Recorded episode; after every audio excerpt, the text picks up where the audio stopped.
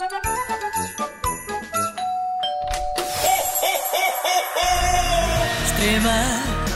extremamente, extrema, extremamente, extremamente Hoje trago novidades da Carolina Patrocínio. Quer dizer, não é bem uma novidade na medida em que é uma repetição, não é? Vai ser mãe outra vez pela quarta vez. Ficam aqui os nossos parabéns. Bem, desde parabéns. já. Até porque a quarta tentativa finalmente é um rapaz. Com as outras filhas devia haver sempre aquela sensação de cromo repetido, não é? Do género, são muito queridas e tal, mas já tenho. Quando usa a expressão. E, vais trocar.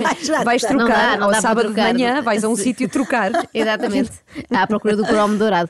Quando eu uso aqui a expressão finalmente um rapaz, não quero insinuar que os rapazes são melhores que as raparigas, nada disso. Aliás, os meninos de hoje, eh, felizmente, são educados da mesma maneira que as meninas. Também têm de aprender a cozinhar, a limpar, a fazer a cama, ou no caso da família Patrocínio, a pedir à empregada para lhes tirar os caroços das cerejas. Carolina Patrocínio foi mãe em 2014, 2016, 2018 e agora vai ser em 2020. Ou seja, é um evento marcado de dois em dois anos. Super bem estudado isso. E é, é mais frequente a gravidez da Carolina do que o Campeonato Europeu de Futebol. Como o Euro é só de 4 em 4 anos, do Euro 2016 para o 2020, a população infantil em casa da Carolina Patrocínio vai duplicar. Mas não foi o anúncio da gravidez que me preocupou, até porque sabemos que ela passa os 9 meses de gestação com uma perna às costas. E neste caso, literalmente, porque ela consegue fazer essas posições de pilates complicadíssimas e faz crossfit e spinning e maratonas, tudo com uma facilidade desconcertante. A Carolina Patrocínio está mais em forma na véspera de dar à luz do que eu estive alguma vez na minha vida. Mas é bom, verdade. isso não é novidade. Mas vi umas declarações da irmã de Carolina que me deixaram inquieta. Inês Patrocínio publicou nas suas redes sociais uma imagem da irmã a fazer uma reportagem na Nazaré no passado mês de novembro. E a legenda dizia assim: E quando a tua irmã foi para o canhão da Nazaré, grávida de seis meses, sem a maior parte das pessoas saber?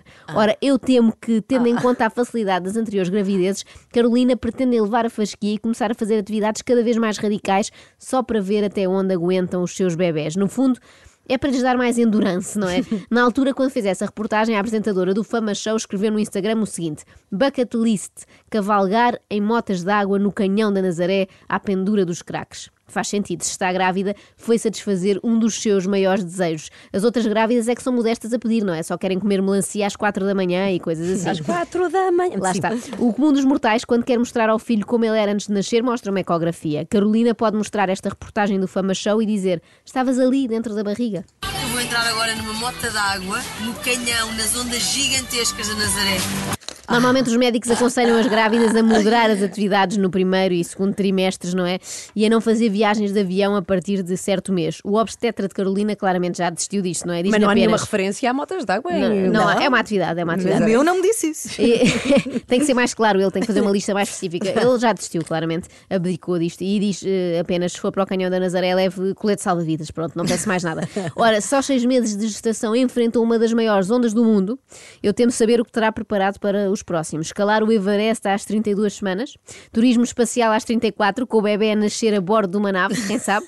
Já estou a imaginar a capa da caras. Carolina Patrocínio exibe corpo de sonho apenas três dias depois de ser mãe e de ter regressado de uma expedição a Marte.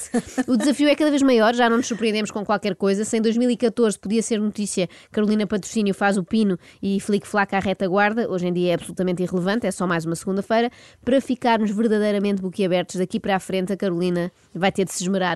Um Iron Man a caminho da maternidade é o mínimo. Muito bom. Extrema, extremamente, extrema, extremamente, extremamente desagradável.